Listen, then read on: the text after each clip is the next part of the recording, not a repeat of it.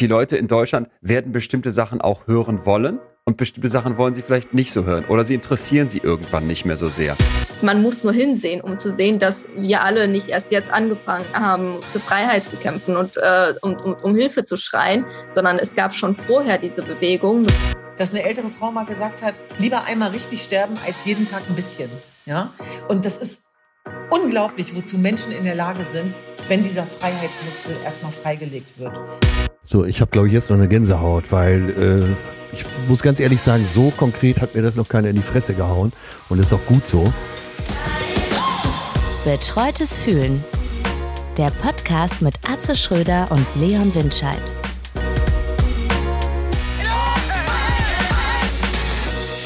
Atze Schröder, hello. Leon Windscheid, Entschuldigung, Dr. Leon Windscheid.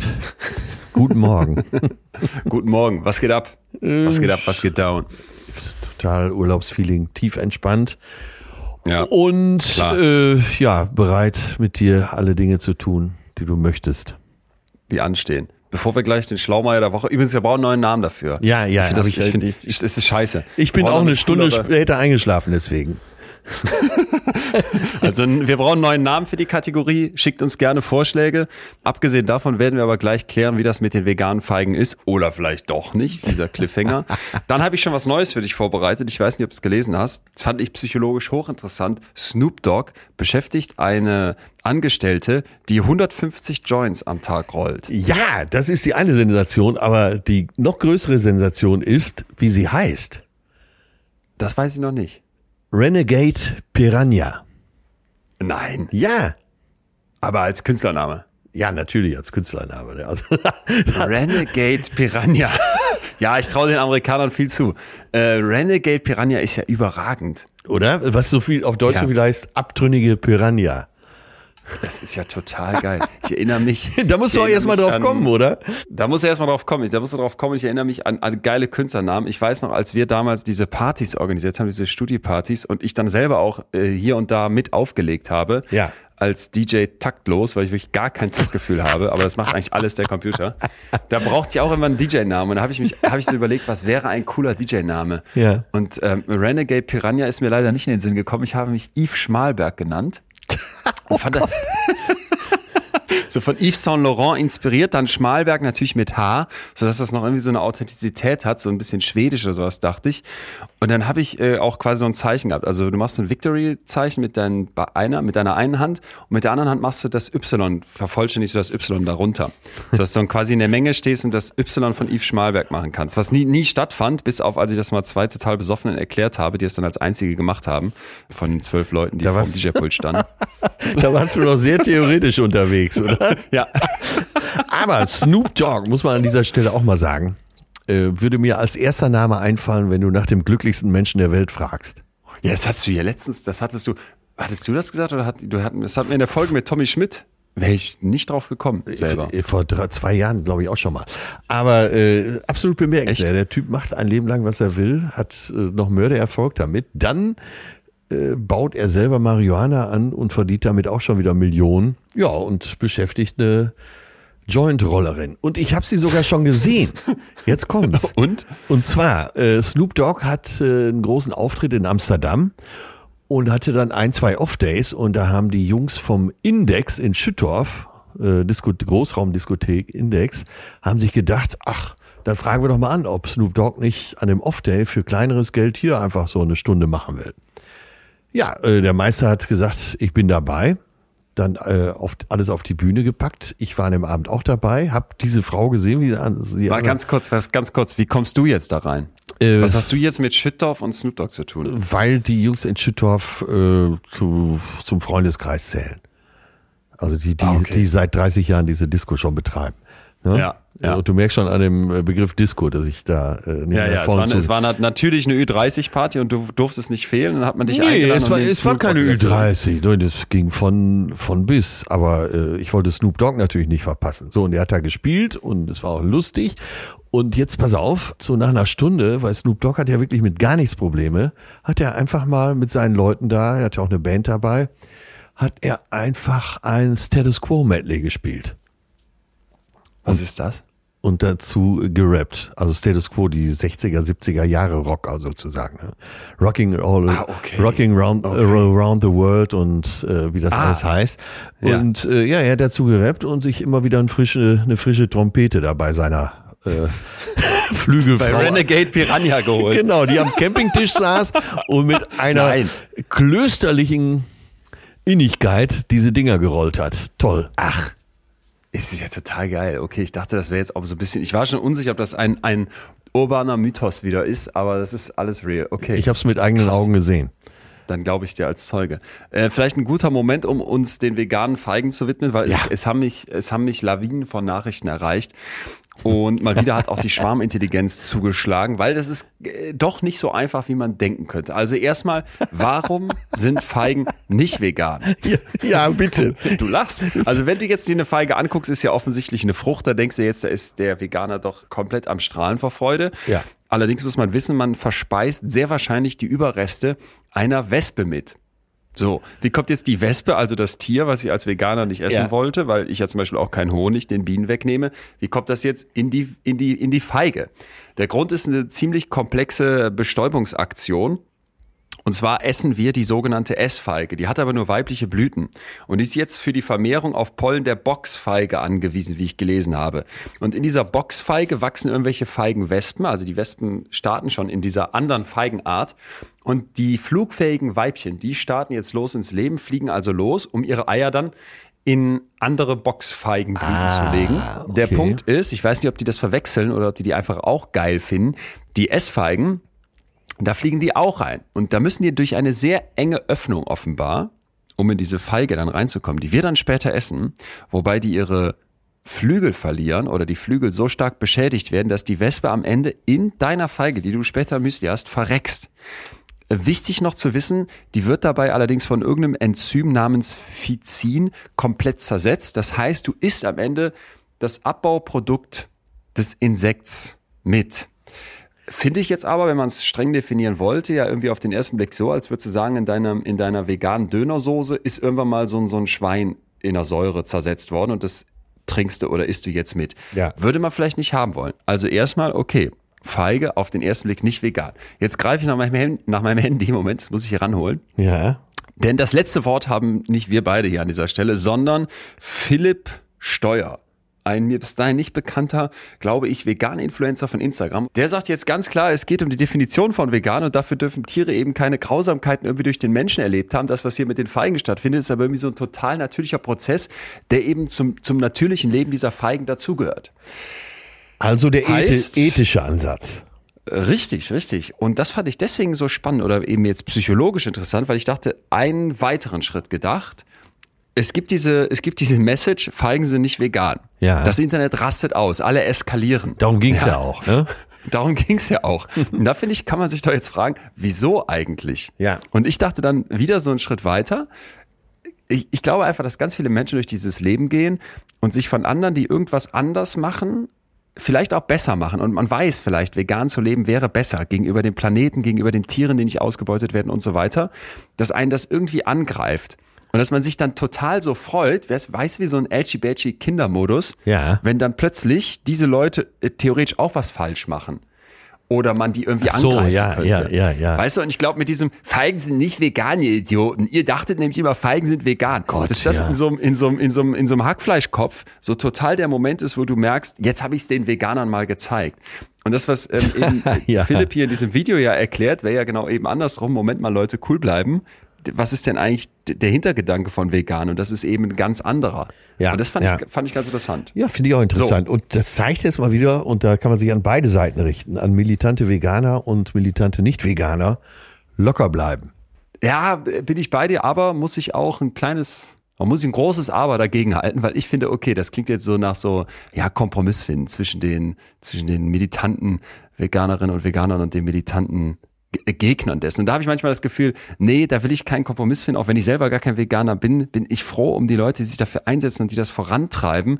Und denke dann manchmal, wenn, wenn ich dann so Gegner habe, wenn ich da so dagegen bin, wenn ich die Veganer so angreife, da, da denke ich immer, Alter, hast du den Schuss nicht gehört? Also es gibt ja mittlerweile bei Insta so Profile von Männern, die dann so nur noch Fleisch essen und so stinksauer auf die Veganer sind, wo du dich so fragst, Alter, finde ich auch schlimm. So Finde ich echt schlimm. Weißt du, was ich meine? Ja. ja. Aber gerade bei denen würde ich gerne sagen, so, ich schimpfe euch jetzt nicht aus, sondern komm mal her, ich nehme dich mal in den Arm. Vielleicht wird es dann so, besser. Okay. Ja. Weißt du, was ich meine? Zum, ja, ja, mit so einem kleinen Hackfleischlöffelchen anlocken und den das dann über den Kopf streichen und sagen, ja. ist das mal, vielleicht wird es besser. Ja. ja den, den, den, den äh, Fuck you Greta Aufkleber auf dem Dreier BMW hinten noch drauf und über ja. den äh, Den knibbeln wir jetzt zusammen wieder ab. Den knibbeln wir zusammen ab. Mach ich dir gleich mal einen veganen Hackbraten. okay. Okay, verstanden. Wir wollen ja eigentlich über was ganz anderes reden. Ja. Und äh, vielleicht ist auch der Moment, um da hinzukommen. Ganz denn genau. ich weiß nicht, wie es dir ging, aber es ist ja, es ist ja nach wie vor so, dass uns, wir haben es hier vor ein paar Wochen schon gesagt gehabt, einfach die Revolution im Iran und der Kampf der Frauen dort so sehr beschäftigt, so sehr ja, wie sagt man, mitreißt, finde ich, ist vielleicht das Wort für mich. Ja. Dass, dass, wir, dass wir unbedingt weiter über dieses Thema sprechen wollen, dass wir unbedingt weiter dieses Thema in den Fokus rücken wollen. Und wir haben uns heute zwei Gäste eingeladen dazu. Ja, und dies ganz schön in sich haben, die beiden, die äh, Aktivistin sind, die äh, sehr schlau sind, über dieses Thema so, so fundiert sprechen können dass es uns, wir haben das Interview ja vorher schon geführt, äh, zumindest mir hier und da die Sprache verschlagen hat. Und das hat mich auch echt genau. weitergebracht, das muss ich schon wirklich zugeben. Ja. Also freut euch wirklich auf ein super spannendes, total bewegendes Gespräch.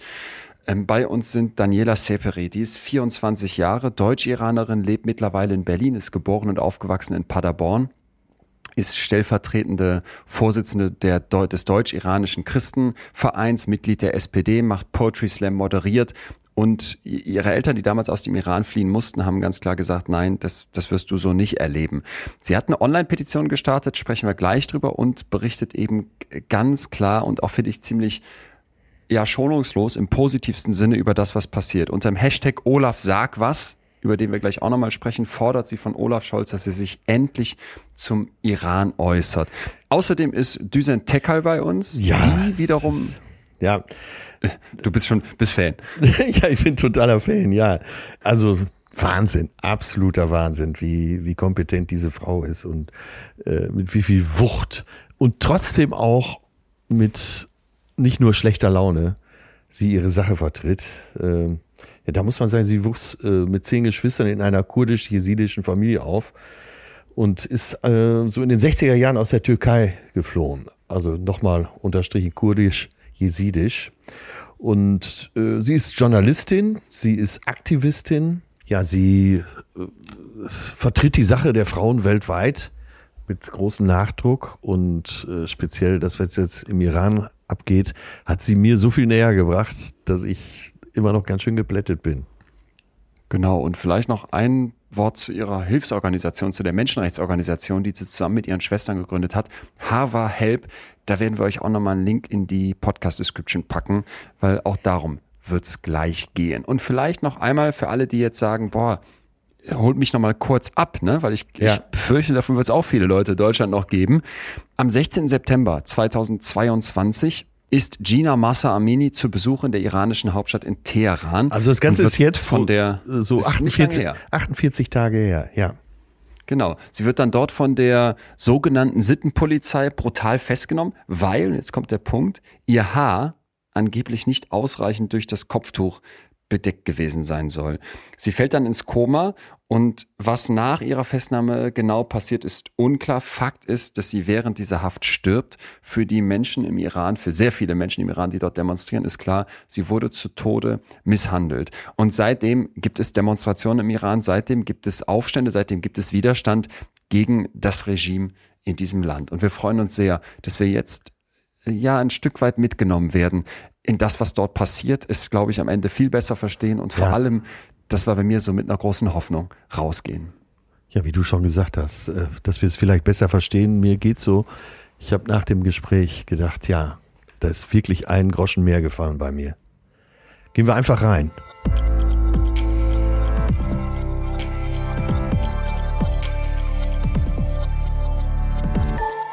Düsen Daniela, herzlich willkommen. Schön, dass ihr da seid. Ja, ihr seid ja im Moment wirklich auf allen Kanälen und ist auch gut so. Und für uns ist es eine besondere Ehre, euch beide da zu haben. Ja, schön, dass ihr bei uns seid. Daniela Seperi und Düsentikal. Ihr beiden, was macht das mit euch, wenn ihr jetzt die Bilder seht? Weil ich merke, da prasselt viel auf einen ein. Man fühlt sich trotzdem tausende Kilometer entfernt. Man macht das das macht etwas mit einem und gleichzeitig weiß ich oft nicht so genau, was macht es mit mir, weil es holt eine Wut in mir hervor, es holt einen Zorn, es holt ne, vielleicht auch Ängste, es holt ein Mitgefühl nach vorne und dann ganz oft aber auch eine Ohnmacht. Und dann sitze ich da und frage mich, was, was konkret macht, macht es mit mir jetzt zu sehen, dass im Iran Frauen ihr Leben riskieren, Menschen protestieren für etwas, was ich persönlich total ablehne, aber wo ich eben auch ganz oft da sitze und nicht genau weiß, wie, wie sortiert mein Hirn das gerade ein? Wie geht's euch damit? Ja, also wenn, wenn ich die Bilder sehe, dann habe ich auf der einen Seite natürlich super viel Hoffnung, wenn ich sehe, wie da Menschen Seite an Seite stehen und zusammenhalten. Es ist etwas, was das Regime seit über 40 Jahren versucht hat zu verhindern, diesen Zusammenhalt bei den Menschen, dass sie zusammenstehen, egal welcher Religion man angehört oder ob man einer ethnisch marginalisierten Gruppe angehört oder welche politische Richtung man bevorzugt. Die Menschen halten jetzt zusammen und, und Frauen haben es geschafft, diese Menschen zusammenzuführen und eine Revolution anzuleiten. Das macht mir natürlich unfassbar Mut, auch wenn ich sehe, wie jüngere Generationen in Schulen, in, in Grundschulen, in, in Universitäten stehen und, und gegen dieses Regime protestieren für ihre Freiheit. Wenn ich dann aber sehe, mit welcher brutalen Gewalt die sogenannten Sicherheitskräfte gegen sie vorgehen, dann bin ich so ein Stück weit wie gelähmt. Also ich, ich kann gar nicht ja. sagen, wie sich das, wie sich das anfühlt, weil wenn ich sehe, dass an einer Grundschule Kinder mit Tränengas attackiert werden. Ein 16-jähriger Junge wurde mit 24 Schüssen im Bauch ermordet. Ähm, Mädchen werden von zu Hause abgeholt, vergewaltigt von Dächern gestoßen.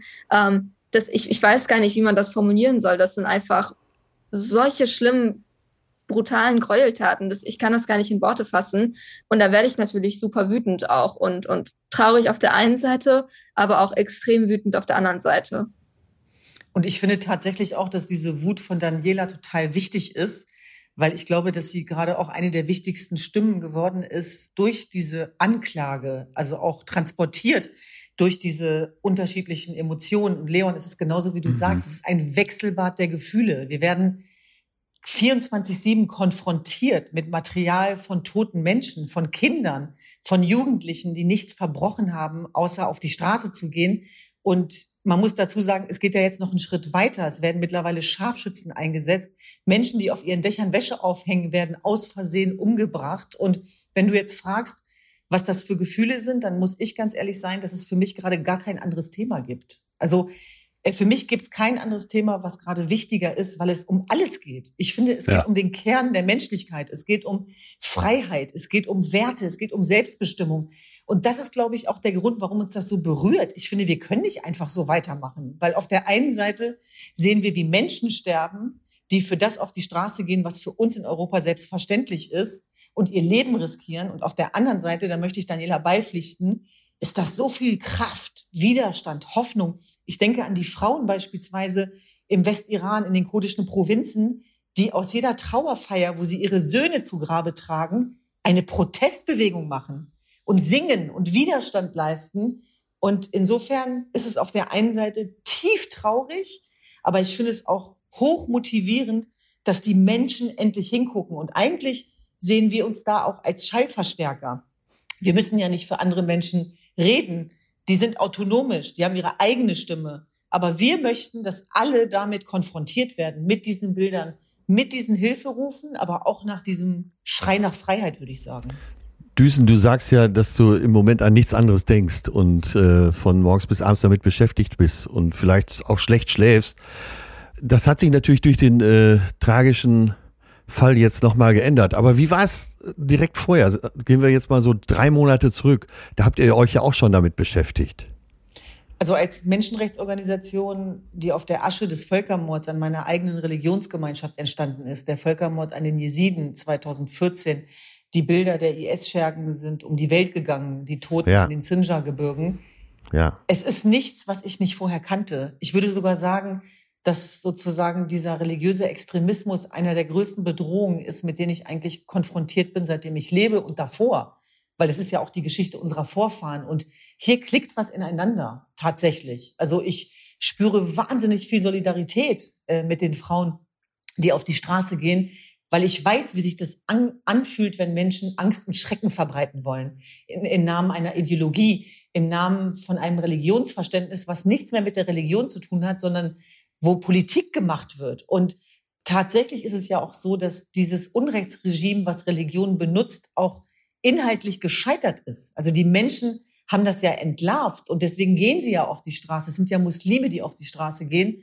Und natürlich ist es immer wieder ein Déjà-vu. Also es ist wie mit den Jesiden, es ist Mhm. wie in Afghanistan, es ist jetzt im Iran dasselbe und ich gucke mich um und muss mich dann damit auseinandersetzen, dass Realpolitik andere Themen betrifft. Und ich frage mich, wenn das nicht menschenrechts- und wertegeleitete Außenpolitik ist, wenn das keine Realpolitik ist, äh, weil alles andere an der Realität vorbeigeht, dann ist das doch irreal, darauf nicht zu reagieren. Also ich glaube, auch wir im Westen, in Anführungsstrichen, in, in unseren liberalen, offenen Gesellschaften, müssen jetzt auch Fragen beantworten. Und wir müssen uns sozusagen dem entgegenstellen. Das ist ja nichts, was an uns vorbei passiert, sondern da sind wir mit drin tatsächlich. Also Daniela kann das gleich noch viel besser erzählen, aber die Bilder von den Demonstrationen vor der iranischen Botschaft, wo Menschen, deutsche Staatsbürger mit iranischen Wurzeln zusammengeschlagen werden, zeigen doch, dass diese Gefahr weltweit ist und dass der, dieses Unrechtsregime eine Gefahr ist für seine eigene Bevölkerung und weltweit.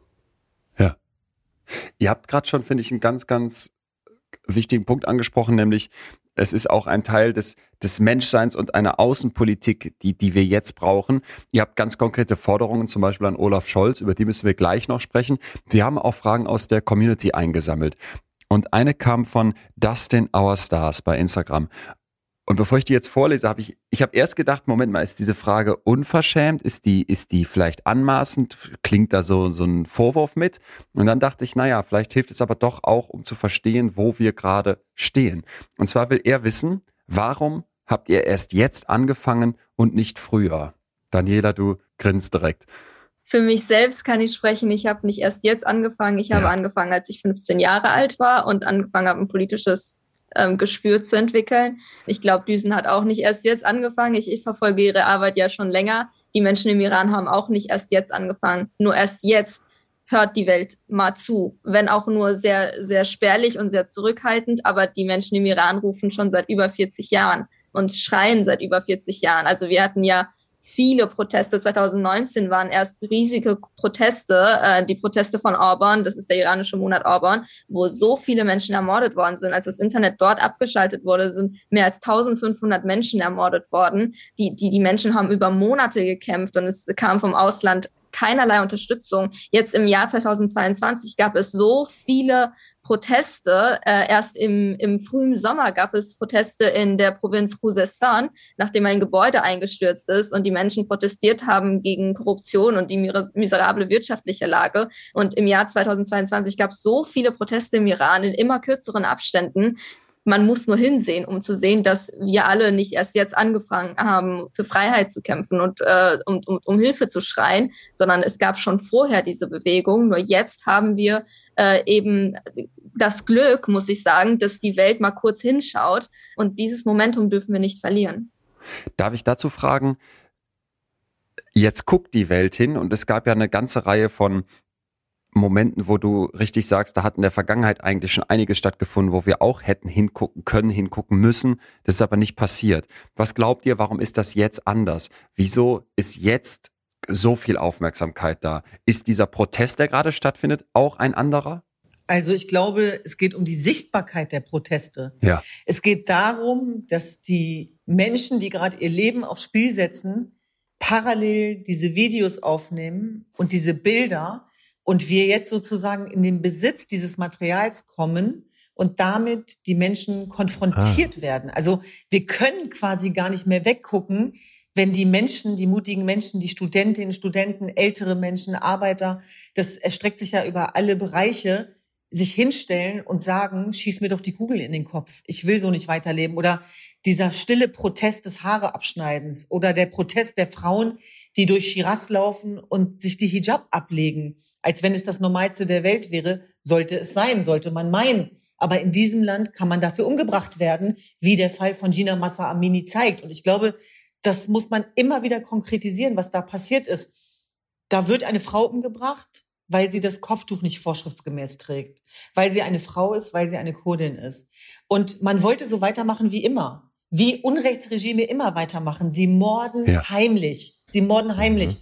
Und da hat die mutige Familie da einen Strich durch die Rechnung gemacht und hat diesen Mord öffentlich gemacht. Und damit ging natürlich was los, was nicht mehr aufzuhalten ist. Also diese Büchse wurde jetzt geöffnet und all die Unzufriedenheit, all die Repressalien, all die Unterdrückung, all die Geschlechterapartheit, dieses ganze System ist gebaut auf Geschlechterapartheit und ich will es nochmal konkretisieren, auf den Körper dieser Frauen. Ja, also es wird darüber entschieden, dass sie dieses Kopftuch aufsetzen müssen beispielsweise und interessanterweise, makabererweise, zynischerweise passiert Folgendes, wenn sie es nicht aufsetzen, sie werden dann vergewaltigt also was ist das eigentlich für eine Antwort? Aber beides zeigt eben, es geht um eine Fremdbestimmung, es geht um ein Patriarchat, was dem zugrunde liegt, wo auch die Männer der Gesellschaft sagen, es reicht, es reicht uns jetzt. Das sind unsere Schwestern, das sind unsere Mütter, das sind unsere Töchter. Und wir wollen dieses Regime nicht mehr. Und da ist eben die Frage, wenn die Menschen auf den Straßen sagen, wir wollen dieses Regime nicht mehr, warum verhandeln wir denn dann noch mit diesem Unrechtsregime? Und das ist genau das, wo Daniela ja auch ansetzt mit ihren Forderungen, aber eben auch wir mit unserer Petition, dass diese Iran-Wende eingeläutet werden muss und dass wir uns an die Seite der Zivilgesellschaft stellen müssen. Und mit Sicherheit wird die Frage irgendwann lauten, wo warst du, als das passiert ist? Wo hast du gestanden? Auf welcher Seite hast du gestanden? Das sind ah, doch ja. die Grundwerte von Menschlichkeit. Und das ist doch das, wo wir uns immer wieder mit konfrontieren in offenen Gesellschaften. Wenn wir schon das Recht haben zu sprechen, ohne dafür getötet zu werden oder ins Gefängnis zu wandern, dann sollten wir das doch sinnstiftend tun. Die Revolution im Iran, die wird so oder so ein positives Ende finden für die Menschen. Die Menschen lassen sich die Freiheiten, die sie sich jetzt gerade auf den Straßen erkämpfen, nicht wieder wegnehmen. Ist das dein Eindruck? So klar? Das ja. ist mein Eindruck, so klar. Die Revolution wird erfolgreich sein. Und wir im Westen haben es in der Hand, wie lange die Menschen brauchen werden. Weil die, die, unsere Hilfe brauchen sie nicht. Sie brauchen nur die, die Hilfe von uns in dem Sinne, dass wir ihnen keine Steine mehr in den Weg legen, dass wir dieses Regime nicht weiter stützen, dass die Regimemitglieder, dass die Revolutionsgarden hier frei leben können, ihre Konten haben, den Terror mit aus Deutschland finanzieren. Deutschland ist eine Oase der Geldwäsche. Äh, das unterstützt dieses ganze Regime. Dieses, dieser, dieser Kuschelkurs, den wir in den letzten Jahren gefahren sind, dieses bloß nicht die Mullers aufregen, um diesen Atomdeal zu retten, der sorgt dafür, dass dieses Regime sich auch mit, nicht als einziges, aber mit stabilisieren lässt und das wollen die Menschen auch nicht mehr. Die rufen, verhandelt nicht mehr mit unseren Mördern. Wir im äh, Exil, wir rufen auch, die Botschaften, die hier sind, Botschaften sollen ja eigentlich das Land, das Volk repräsentieren. Sie repräsentieren uns nicht. Das sind unsere Mörder. Sprecht nicht mit ihnen. Und ich möchte als auch deutsche Staatsbürgerin, ich bin Deutsch-Iranerin und ich möchte am Ende dieser Revolution sagen können, dass mein Kanzler, meine Bundesregierung in Deutschland echte Solidarität mit den Menschen im Iran gezeigt hat und nicht ihre Mörder weiter unterstützt hat. Und es geht ja tatsächlich auch um Leadership. Also wir sehen ja, dass es auch diese moralische Führung braucht und dass es da ein Regimewechsel sozusagen auch adressiert werden muss. Und da muss man auch mal aufhören zu sagen, mhm. ja, das kann sich dann weiter destabilisieren. Es ist längst destabilisiert. Das Regime wankt. Und Iran war vorher schon kein stabiler Partner. Iran war vorher kein stabiler Partner. Das haben wir alles gemacht auf dem Blut der Zivilgesellschaft. Es ist eine falsche Stabilität gewesen. Die wurde ja nur geschaffen durch Morde, Terror und Angst. Und es ist auch nicht so wie im sogenannten arabischen Frühling, dass sich da jetzt irgendwelche Hardliner an die Macht putschen könnten, sondern die Hardliner sind ja schon an der Macht und die gilt es jetzt ja auch abzuwählen. Und wenn man jetzt dafür sorgt, dass das Mullah-Regime aufhört, könnte der Weg für demokratische Wahlen freigemacht werden. Das klingt wie Zukunftsmusik. Aber wenn sich die Menschen vor Ort das vorstellen können, wer sind wir dann, da nicht dran zu glauben? Und nochmal, die Menschen brauchen uns nicht als sozusagen diejenigen, die ihnen das erklären oder ein Westsplaining. Die sind intelligent genug aber sie brauchen uns eben dafür, dass wir ihnen nicht die Steine in den Weg legen, sondern sie aus dem Weg räumen. Und was wir jetzt brauchen, ist maximale Aufmerksamkeit und Konfrontation auch mit unserer Bundesregierung, wo wir eben das Gefühl haben, dass da noch eine Menge passieren muss und dass auch der Mut aufgebracht werden muss, zu sagen, mit diesem Regime, mit diesem Mörderregime verhandeln wir nicht. Was bedeutet das auch für die Menschen? Also für alle Menschen, aber insbesondere für die Menschen aus dem Iran, ob iranischstämmig, kurdischstämmig, türkischstämmig, äh, es ist ja ein Vielvölkerstaat, die gehen ein hohes Risiko dafür ein weil sie wissen, was das Geheim, was der Geheimdienst alles verbrochen hat in den letzten Jahrzehnten. In den letzten 20 Jahren wurden 180 Oppositionelle weit, weltweit umgebracht. Über Elnas, die Kletterin, reden wir gar nicht mehr. Ja, die wurde ja aus Seoul quasi äh, verhaftet, abgeführt und in den Iran gebracht. Und dann heißt es immer, ja, die ist nicht im Gefängnis. Dieses ganze Land ist ein Gefängnis. Und wir müssen es doch jetzt endlich mal aussprechen. Und die Frage ist am Ende tatsächlich, wer gewinnt. Ja. Und da glaube ich, ähnlich wie Daniela, wir können alle nicht sagen, was passiert. Aber ja. so zu tun, als wenn nichts passiert, das können wir nicht mehr leisten. Düsen, aber es ist doch so, dass das Regime, die Revolutionsgarden, äh, die Bonzen, äh, alle, die im Moment noch die Macht haben im Iran, dass die natürlich äh, nur zu verlieren haben. Also die stehen ja dann auch mit dem Rücken zur Wand. Absolut, deswegen wird's ja blutig. Das wird ja. grausam, das wird der Horror. Ja, Aber trotzdem ist es so, dass die Menschen gerade sagen, dann sterben wir lieber. Das muss man sich mal reinziehen, was das bedeutet. Aber das ist ja tatsächlich ja. so. Die opfern gerade ihre Menschen für was Größeres. Und es ist genau wie du sagst. Es ist genau wie du sagst. Die haben auch nichts mehr zu verlieren. Und deswegen ja. die Brutalität, die Hinrichtung, das flächendeckende Morden, das kommt noch. Und das ist übrigens die große Angst, die gerade auch mitschwingt.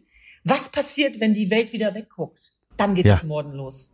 Die Menschen im Iran sagen ja auch, wenn ich jetzt nicht auf die Straße gehe und für meine Freiheit sterbe, dann sterbe ich vielleicht morgen an Hunger, weil mein Gehalt seit Monaten nicht mehr ausgezahlt wurde. Dann sterbe ich vielleicht morgen, weil äh, ich willkürlich verhaftet wurde und wegen irgendwelchen Pseudo-Einklagen hingerichtet wurde. Dann sterbe ich vielleicht morgen, weil ich auf der Straße hingerichtet werde, verprügelt werde, weil irgendwelche Männer beschlossen haben, mein Kleidungsstil sei nicht passend sie sagen, sterben werde ich so oder so, dann gehe ich doch wenigstens auf die Straße und sterbe für meine Freiheit. Gibt es denn Schätzungen, wie viel Prozent ähm, von dem Regime profitieren zurzeit noch? Also die eben, äh, ich habe ja eben schon gesagt, die Revolutionsgarden, da gibt es ja wahrscheinlich darüber hinaus noch Bewegungen, die noch auf Seiten des Regimes sind, die auf Mullah-Seite sind. Gibt es da Schätzungen? Es ist sehr schwierig, weil die natürlich auch nicht transparent sind. Also wir können ja immer noch, wenn, selbst wenn wir jetzt zum Beispiel Revolutionsgarden nehmen und sagen, wir sanktionieren sie, damit sie nicht mehr profitieren, wir, wir können ja nicht mal sagen, wie viele Menschen in der Revolutionsgarde drin sind. Das setzt ja irgendwie voraus, dass das Regime mit irgendeiner Form von Transparenz, ähm, ja. Transparenz spielt. Und das, das haben wir bei so einem Regime nicht.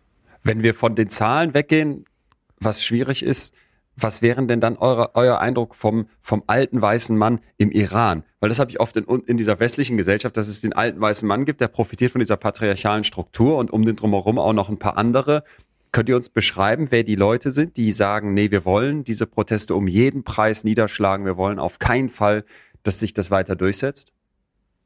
Naja, das ist ja wie mit allem, wo es um Macht und Ohnmacht geht und um mhm. Machtverhältnisse, dass diejenigen, die davon am meisten profitieren, auch wollen, dass es genau so weitergeht. Und ich würde auch davor warnen, so zu tun, als wenn das sozusagen das Patriarchat nur von den Männern getragen wird sondern selbstverständlich ja, ja. gibt es ja auch Frauen, die Teil der Sittenpolizei sind. Das wissen wir zum Beispiel auch im IS-Kontext. Also es ist jetzt nicht so, dass per se die Frauen das bessere Geschlecht sind, aber wir sehen natürlich, dass diese feministische Revolution, und für mich ist das nichts anderes als das, was wir gerade sehen, ein emanzipatorischer Befreiungskampf von den Frauen angeführt wird, weil sie die größten Opfer waren weil sie am meisten unterdrückt worden sind, am meisten gelitten haben. Aber wir wissen ja. natürlich auch aus unserer Geschichte, dass auch die Frauen dabei eine unheilvolle Rolle spielen können. Aber die Menschen lassen sich nichts mehr vormachen. Also weder die iranischen Propagandasender noch die Art und Weise, wie Politik gemacht wird von in, in, in dem Fall auch alten Männern in Anführungsstrichen, die greift nicht mehr. Also wir reden über eine Generation Z, die hochgebildet ist, die Zugang hat zu Digitalisierung,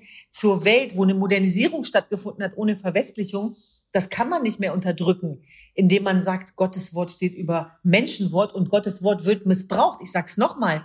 Große Teile dieses Regimes sind reich geworden, haben Milliarden auf internationalen Konten. Ihre ja. Töchter und Söhne leben ein Leben in Saus und Braus, areligiös, ja und äh, sei ihnen unbenommen, aber sozusagen dann das Volk auf der anderen Seite verhungern und ausbluten zu lassen und genau dafür zu bestrafen, was sie sich selber rausnehmen, das greift halt nicht mehr. Und das ist genau, was Daniela sagt.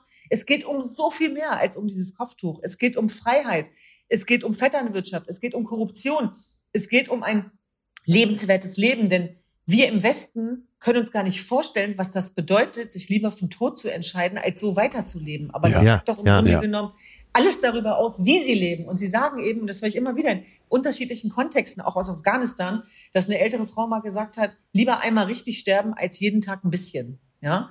Und das ist unglaublich, wozu Menschen in der Lage sind, wenn dieser Freiheitsmuskel erstmal freigelegt wird. Und, und, und da glaube ich tatsächlich, dass wir das nie vergessen dürfen, auch hier, dass eine ist Krieg und Entrechtung und Entmenschlichung, aber der Widerstand, die Freiheit, der Überlebenswille, das ist das, was dieses Regime gerade so zum Wackeln bringt, weil sie sehen, dass die Menschen keine Angst mehr haben vor diesen Gewehren. Und wie viele Menschen sterben, die Frage müssen wir stellen, aber auch, welche Verantwortung wir dafür haben. Und um das zu verhindern, braucht es die Iran-Wende. Wie erklärt ihr euch das psychologisch als jemand, als beide, die das so, so genau beobachten und auch so, so sehr die Geschichte schon eben die Jahre und Jahrzehnte davor kennen, anders als wir, die wir jetzt hingucken. Wie erklärt ihr euch das, dass es dann irgendwann so einen Moment gibt, wo scheinbar das Fass voll ist und sich Leute anfangen, Dinge zu trauen, die sie sich vorher nicht trauen konnten oder genau das, was passiert, was du gerade beschrieben hast, Düsen, dass man sagt, okay, jetzt, jetzt riskiere ich mein Leben, weil ich nicht mehr Lust habe, jeden Tag diesen kleinen Tod zu sterben. Was muss da passieren? Ich glaube, das ist einfach wirklich, wie du sagst, das Fass ist, wurde zum Überlaufen gebracht. Das, äh, es, es reicht. Auf gut Deutsch, sie haben die Schnauze voll. Und sie haben in den letzten Jahren, die Menschen im Iran haben schon viel demonstriert ähm, und hatten immer so kleine Anhaltspunkte genommen und gedacht, so, wir, wir, wir schaffen es vielleicht mit Reform. Die Wahlfälschung war ein Thema, die wirtschaftliche Lage war ein Thema. Sie haben immer sich so einen Aspekt rausgepickt und gedacht, wenn wir an dem arbeiten, dann wird's besser. Und ich glaube, jetzt haben die Menschen einfach gesehen, dass, dass Reformen nicht mehr möglich sind, dass Veränderungen nicht mehr möglich sind, dass es ihnen nur besser gehen kann, wenn dieses Regime stürzt. Sie haben mit der Ermordung von Gina hautnah gesehen und das, das Bild von ihr aus dem Krankenhaus schlug ja Wellen im Internet. Sie haben ja gesehen, wie brutal dieses Regime vorgeht. Das haben sie zwar auch vorher schon gesehen, zum Beispiel 1988. Viele erinnern sich an die Massenexekution ähm, und wo auch ähm, der jetzige Präsident Raisi auch mit verantwortlich war in der Todeskommission. Sie haben diese Brutalitäten gesehen, aber jetzt ist es, glaube ich, einfach Jetzt ist es, es, es gibt ein, ein, ein Chant, wo sie ähm, rufen, habt Angst, habt Angst, also in Richtung der, der, der Sicherheitskräfte. Wir sind alle Master, wir sind alle Gina. Ähm, viele sagen, Gina hätte ich sein können. Und, und ich glaube, das ist es, was wirklich, wie formuliere ich das? Die Menschen haben einfach realisiert, sie alle könnten jetzt bald schon unter den Händen dieser brutalen Mörder sterben. Und ähm, jetzt reicht es und jetzt müssen wir für unsere Freiheit auf die Straße gehen. Manchmal frage ich mich, ob das vielleicht die Revolution ist, die sie 2019, 2020 versucht hatten, als es, ich glaube, November 2019 in der deutschen Jahreszählung im, äh, im Monat Auburn ähm, angefangen haben. Sie haben ja, eine, ja ganz große Proteste gestartet, die große Wellen im ganzen Land schlugen und sie wurden dann Anfang 2020 ähm, wieder ruhiger, nachdem Corona ausgebrochen ist und sie nochmal eine andere Bedrohung hatten. Und ich frage mich, ob das jetzt vielleicht die Revolution ist, die wir 2019, 2020 haben sollten. Vielleicht nochmal ganz kurz, 2019 ist nicht lange her, gab es eine plötzliche Erhöhung der Benzinpreise und dann ist, ist ganz, ganz viel eben Protest aufgekommen, woraufhin das Regime das Internet abgeschaltet hat und versucht hat, alle Fotos und Videos von diesen Protesten zu, zu unterdrücken, zu unterbinden, dass die sich nicht weiter verbreiten. Und du hast gerade gesagt, danach kam dann, kam dann Corona. Aber ihr glaubt, dass auch in diesem Moment schon natürlich das Fass eigentlich komplett voll war, aber es fehlte noch dieser letzte Tropfen, beziehungsweise Corona hat dann wieder was weggenommen und dadurch ist es nicht damals schon dazu gekommen, was wir heute erleben? Ja, es war tatsächlich auch die, die, die Rolle des Westens, die das nicht ernst genommen hat. Und ich möchte mal ganz kurz daran erinnern, das ist alles nicht lange her. Wir sind jetzt, glaube ich, am 47. Tag der beginnenden Proteste. Und es gab ganz wenige Journalisten und Menschenrechtsaktivisten, die von Anfang an darüber berichtet haben und sich auf die Seite der Zivilgesellschaft gestellt haben, insofern, als dass sie ihrem Beruf nachgegangen sind, nämlich darüber sprechen, was ist. Ja, das ist ja ein sehr berühmter Satz auch äh, eines Medienhauses bei uns. Und ich kann mich erinnern, in den ersten Tagen musste ich mich dafür erklären. Wirklich. Also auch so bei der einen oder anderen Kollegin, äh, aber auch im politischen Kontext. Ja, ja, ne? Also so nach dem Motto. Ja, warten ja. wir mal ab. Warten wir mal ab. So, wo ich dann auch denke, nee, Moment mal. Moment mal. äh, wollen wir das? Wollen wir das abwarten? Wollen wir, dass sich das erledigt, damit wir damit nichts mehr zu tun haben und uns dessen entledigen lassen? Ich glaube, diese Zeiten sind de facto vorbei. Und du hast gerade gefragt, warum die das tun, was sie tun. Und ich glaube, dieser Mut der Verzweiflung, mhm. den darf man nie unterschätzen. Das ist die größte Kraft und auch der Beginn jedweder Revolution, die immer von unten kommt. Ja. Was sind wir für ja. Menschen, wenn wir daran nicht mehr glauben? Also ich muss auch an Hamed Ismailion denken, der äh, zwei Familienangehörige verloren hat damals bei dem Flugzeugattentat, seine Frau und seine Tochter und der diese große Demo mit organisiert hat mit 80 bis 120.000 Menschen, die an der Siegessäule waren. Und er ist auf die Bühne gegangen und er hat gesagt, wir haben auch Träume. Wir haben Träume. Ja, wer sind wir denn, dass wir diese Träume kleinreden? Und als ich ihn gefragt habe, wie das überhaupt ist, weiterzuleben, wenn man so einen persönlichen Verlust durchlitten hat, da hat er geantwortet mit Gerechtigkeit. Gerechtigkeit. Und genau darum geht's. Also wie fremdbestimmt wären wir, wenn wir daran nicht mehr glauben, was ist unsere Freiheit wert äh, im angesichts der Unfreiheit aller, aller anderen Menschen. Und natürlich sorgt auch das Zeitalter der Digitalisierung für eine ganz andere Form der Konfrontation. Und sie ist Fluch und Segen, aber wir können sie auch sinnstiftend nutzen, um die Menschenmassen auf die Straße zu bringen und um ein Bewusstsein dafür zu schaffen, dass wir eben nun mal eine Welt sind. Und dieser Menschlichkeitsmuskel, das ist das, was sozusagen auch Unrechtsregime am meisten Angst mhm. macht. Und damit werden wir das Böse nicht verhindern, um Gottes Willen. Das wäre ja naiv, das zu glauben. Ich sage nochmal, wir sind gegründet auf der Asche des Völkermords. Also grausamer geht's nicht. Aber das Prinzip muss immer Hoffnung sein und muss immer so viel Gutes wie möglich sein. Und was uns Kraft gibt, auch Daniela, auch mir, auch vielen anderen, ist, dass wir jeden Morgen grausame Videos bekommen, ja, aber wir bekommen auch immer Bilder und Videos der Hoffnung und des Widerstands. Die Menschen dort geben nicht auf. Wer sind wir dann, das abzutun und zu sagen, äh, nee, das ist alles nicht so wichtig, das ist alles nicht so groß, warten wir mal ab. Entschuldigung, nur, nur ein Hinweis zu den Bildern der Kraft. Man muss ja auch einfach nur in die kurdischen Regionen schauen. Also ich staune immer vor dieser Kraft der kurdischen Menschen. Die haben ja teilweise in Städten Sicherheitskräfte vertrieben und, und, und Städte ja fast schon erobert. Äh, wir bekommen ja viele Bilder auch, wo, wo Menschen wirklich einfach, da sieht man, wie sich bewaffnete Sicherheitskräfte vor unbewaffneten Demonstrieren, Demonstrierenden fliehen. Das, das sind so unfassbar starke Bilder. Der, der Bedeutung müssen wir uns also erstmal bewusst sein. Das sind bewaffnete Menschen, die vor unbewaffneten Menschen fliehen. Und übrigens, das zeigt auch nochmal, wie leiderprobt dieses Volk ist. Also ich habe das immer wieder erlebt, auch in Kobane, auch im Irak, auch in Shingal ich habe mit Frauen gesprochen, die an die Front gegangen sind, um gegen den IS zu kämpfen und die Handgranaten dabei hatten, wenn sie festgenommen werden, damit sie sich selber in die Luft jagen können, um nicht vergewaltigt zu werden. Ja? Und dann habe ich diese Frauen gefragt, warum sie das tun. Das waren auch muslimische Frauen übrigens. Und dann haben sie gesagt, wegen, wegen dem, was der IS den jesidischen Frauen angetan hat. Und das hat mich tief beeindruckt damals und tief traurig gemacht. Ich habe dann zum Beispiel auch mit Müttern gesprochen, die ihre schwer verletzten Töchter im Krankenhaus in den Tod gesungen haben. Also sowas mitzuerleben, vergisst man in seinem Leben nicht. Das ist wahnsinnig berührend und traurig. Aber da habe ich auch verstanden, dass du diese Kraft des Widerstands, C.D. Jung nennt das, glaube ich, aus der Wunde heilen. Ja, also, dass sozusagen das auch so ein Momentum ist von universeller Menschlichkeit, wo ich manchmal das Gefühl habe, da können wir uns im Westen oder in den offenen Gesellschaften noch so viel von abgucken ähm, wenn, wenn Menschen diesem inneren Ruf folgen, weil das ja. Schlimmste, was wir uns erlauben können, ist so eine Comfortzone nach dem Motto, was interessiert mich das denn, was die da hinten ja, machen? Ja. It's over, Leute. Und eine Sache noch, die ist nochmal wichtig. Die treiben auch hier ihr Unwesen. Also die Menschen, ja. die, die Befürworter dieses Mullah-Regimes sind, vom religiösen Extremismus, Rassisten, auch, auch Ton Deutsch, ist ja alles dabei. Ja, also diese Feinde der, Verfassung und Demokratie bedrohen uns alle. Und wir als Aktivistinnen, aber auch als Menschen, als Frauen, ich will keine Angst haben. Ich will keinen Begleitschutz haben. Ich will kein Security haben, nur weil ich sage, was ich finde oder was ist. Und es ist ja mitnichten so, dass sich die Menschen jetzt viel sicherer fühlen. Äh, nur weil wir nicht im Krieg sind, in Anführungsstrichen. Aber man muss eine Realität dafür schaffen, dass Extremismus eine weltweite Gefahr ist und dezentral organisiert ist. Und deswegen müssen wir darüber reden, um die richtigen Präventionsmaßnahmen abzuleiten. Ja, ihr beide habt eben, da ist jetzt vielleicht schon so 15 Minuten näher geschildert, dass das große Schlachten erst noch losgeht. So, ich habe glaube ich jetzt noch eine Gänsehaut, weil äh, ich muss ganz ehrlich sagen, so konkret hat mir das noch keiner in die Fresse gehauen und das ist auch gut so. Seid ihr zufrieden weil Düsen, du sagtest ja am Anfang haben auch viele deutsche Leitmedien gesagt, ja, erstmal abwarten, mal schauen, was ist. Seid ihr zufrieden mit der aktuellen Berichterstattung in Deutschland, gerade von den offiziellen Medien?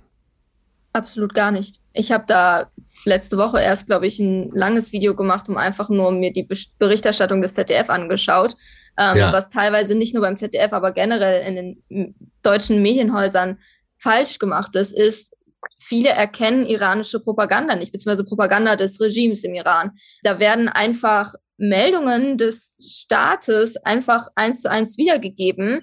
Äh, okay, Regime im Iran sagt, äh, Gina hatte Tumor, wir schreiben, Gina hatte Tumor. Regime im Iran sagt, ja, Evin, das äh, waren die Leute selbst, die haben das da irgendwie was angezündet, nachdem es irgendwie Schlägerei in der Textilfabrik gab. Das schreiben ja. wir jetzt auch eins zu eins. Äh, und das, das fehlt mir einfach, dieses Verständnis, und das ist ja auch eigentlich nicht schwer, auf diesen Gedanken mhm. zu kommen, in einem, in einem Land, wo ich nicht als freie Journalistin, als unabhängige Journalistin einreisen ja. darf, um zu berichten, wo es keine freie Presse gibt, wo es allein in diesen sechs Wochen der äh, Revolution mindestens 40 verhaftete JournalistInnen gab, in, wenn ich in dieses Land nicht darf, dann gibt es ja in diesem Land ja sowas wie Pressefreiheit nicht. Und dann sind ja Dinge, die dieses Land sagen, ja irgendwie vielleicht nicht so ganz richtig. Und vielleicht Propaganda, also so wie wir es mit russischer Propaganda schaffen, das als russische mhm. Propaganda auch zu identifizieren, das müssen wir doch auch bei bei Propaganda dieses Regimes schaffen. Es ist ja auch, es, es ist ja ein journalistisches Minimum, also das ist ja